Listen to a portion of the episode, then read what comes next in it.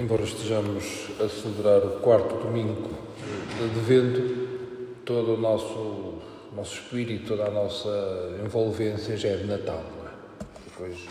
Aliás, hoje à tarde, as Eucaristias já são Eucaristias vespertinas do Natal do Senhor. O quarto domingo do Advento este ano ficou reduzido praticamente a nada.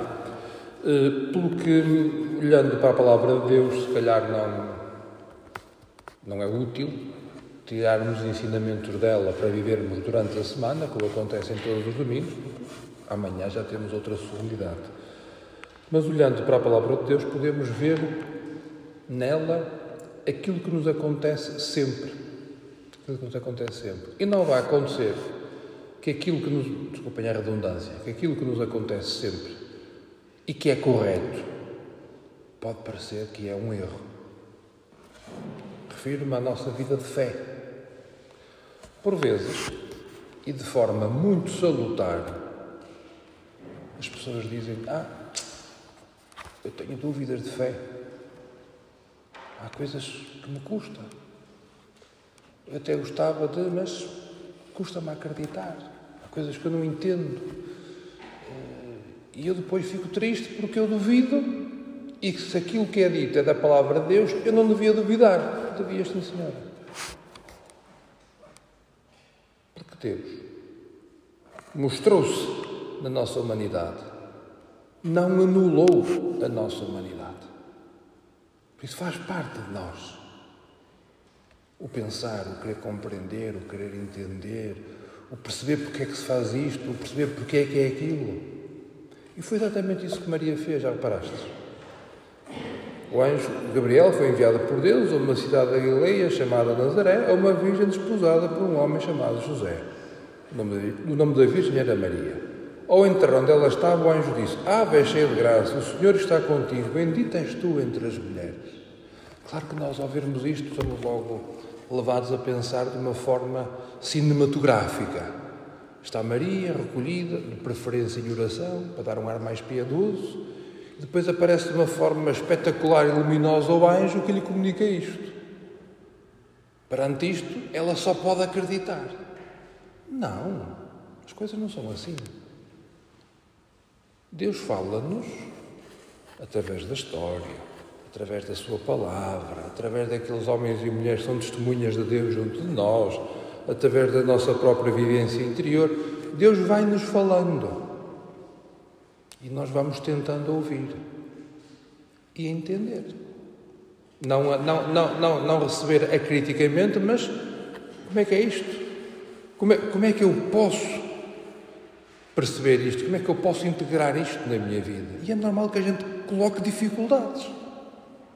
É normal que nós digamos, bom, eh, dizes isto, vai acontecer aquilo, mas parece-me impossível, porque da maneira que as coisas estão, como é possível se eu não conheço o homem? Foi, foi o que disse Maria. Quer dizer, como é que tu vais-me dizer que eu vou ser mãe de uma criança e eu sou solteira e não conheço o homem? Quer dizer, não percebe nada disto? Não pode ser assim.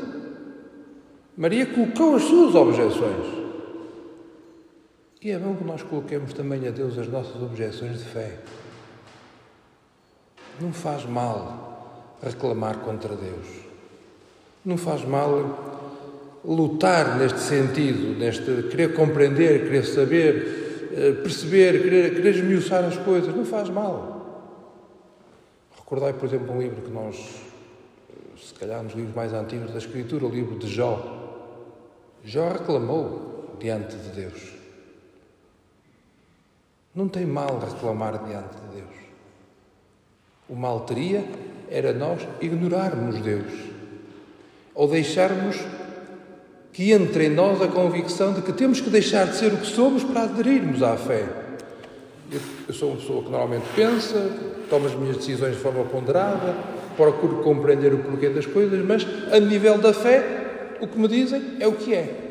Isso não é fé, é outra coisa. Por isso, vivência de fé implica ter dificuldades. Implica dizer, dialogar, reclamar das dificuldades diante de Deus. Não tem mal nenhum. Não tem mal nenhum. O que não podemos ficar é nem na simples crença uh, assim fideísta, ou seja, uma crença sim porque sim, ou então sempre é dificuldade, dificuldade, dificuldade e não sermos capazes de dar o salto depois. E Maria foi. Como é que é possível? Não aconteceu nada que permita que eu seja mãe? Não, não. A Deus nada é impossível.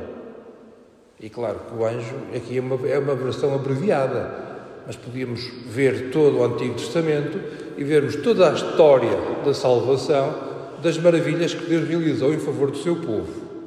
Por isso, nós, quando acreditamos, temos razões para acreditar. Temos na nossa história pessoal, na história da Igreja, na história daqueles que nos circundam, uma série de experiências, uma série de acontecimentos, uma série de testemunhos, que é esta a palavra exata, de algo que aconteceu e que percebemos foi pela ação de Deus. Nós não somos os primeiros na história, graças a Deus. Temos muita gente que nos antecedeu, por isso temos muitos testemunhos no passado que nos permitem perceber que isto que está a acontecer comigo, isto é que eu sou chamado a viver, outros também já foram. Por isso vou olhar para trás e vou me inspirar na vida dos santos. Vou olhar para o presente e vou ver aquilo que o Senhor tem para me pedir. E vou olhar para o futuro para saber aquilo que o Senhor espera de mim e quer que eu faça, como é que, como é que Ele quer que eu colabore na obra da salvação. E depois vou agarrar-me àqueles testemunhos que, na hora da verdade, vão-me manter firme e vão-me manter, digamos assim, com, em pé por isso, Santo, o Espírito Santo virá sobre ti, diz como é que vai ser, e a tua parente Isabel concebeu também um filho na sua velhice, e este é o sexto mês daquele a quem chamavam estéreo. Ou seja, o anjo mostra-lhe um testemunho da misericórdia de Deus. Mostra-lhe algo de extraordinário que aconteceu. Olha, se aconteceu daquela forma, com Maria, com Isabel, porquê é que não há de acontecer também contigo? Portanto, uh, Maria percebeu que ia ser chamada, percebeu que ia ser mãe, não percebeu como totalmente, mas percebeu que era possível. Ou seja, viu que não era contrário ao que estava a acontecer aquilo que Deus lhe pedia. Por isso, arriscou. Teve dificuldade, procurou compreender, encontrou razões e depois arriscou. Faça-se em mim segundo a tua vontade, ou segundo a tua palavra. Faça-se em mim segundo a tua palavra. Ou seja, que aquilo que tu dizes se cumpra na minha vida. Nós dizemos isso muitas vezes durante o dia, com uma palavrinha, com uma palavrinha hebraica. Amém. Que assim seja. Que aquilo que acabamos de dizer, que aquilo que acabaste, que acabaste de dizer, seja mesmo assim que se cumpra. Quando dizemos amém, estamos a dizer esta força de nos comprometermos com aquilo que está a ser dito. Por isso, hoje, ao celebrarmos o quarto domingo de Advento, vamos dar para Maria, eh, podemos dar para Maria em diversas perspectivas, e nós somos, temos uma espiritualidade muito mariana, mas vamos também olhar para ela como, como ela é de facto, uma mulher, membro da humanidade como nós, que não deixou de ser mulher, com todas as suas características, com todas as suas dificuldades, com todas as suas circunstâncias, foi na circunstância concreta, de uma mulher concreta, que Jesus Cristo encarnou. Pois também é na nossa vida concreta, da forma que nós somos, que Deus nos quer continuar a chamar.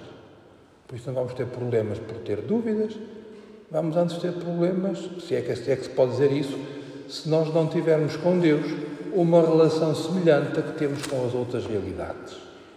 Procurar compreender, procurar perceber e quando vimos que uma coisa é boa, que uma coisa é útil, que uma coisa deve ser realizada, arriscamos e realizamos.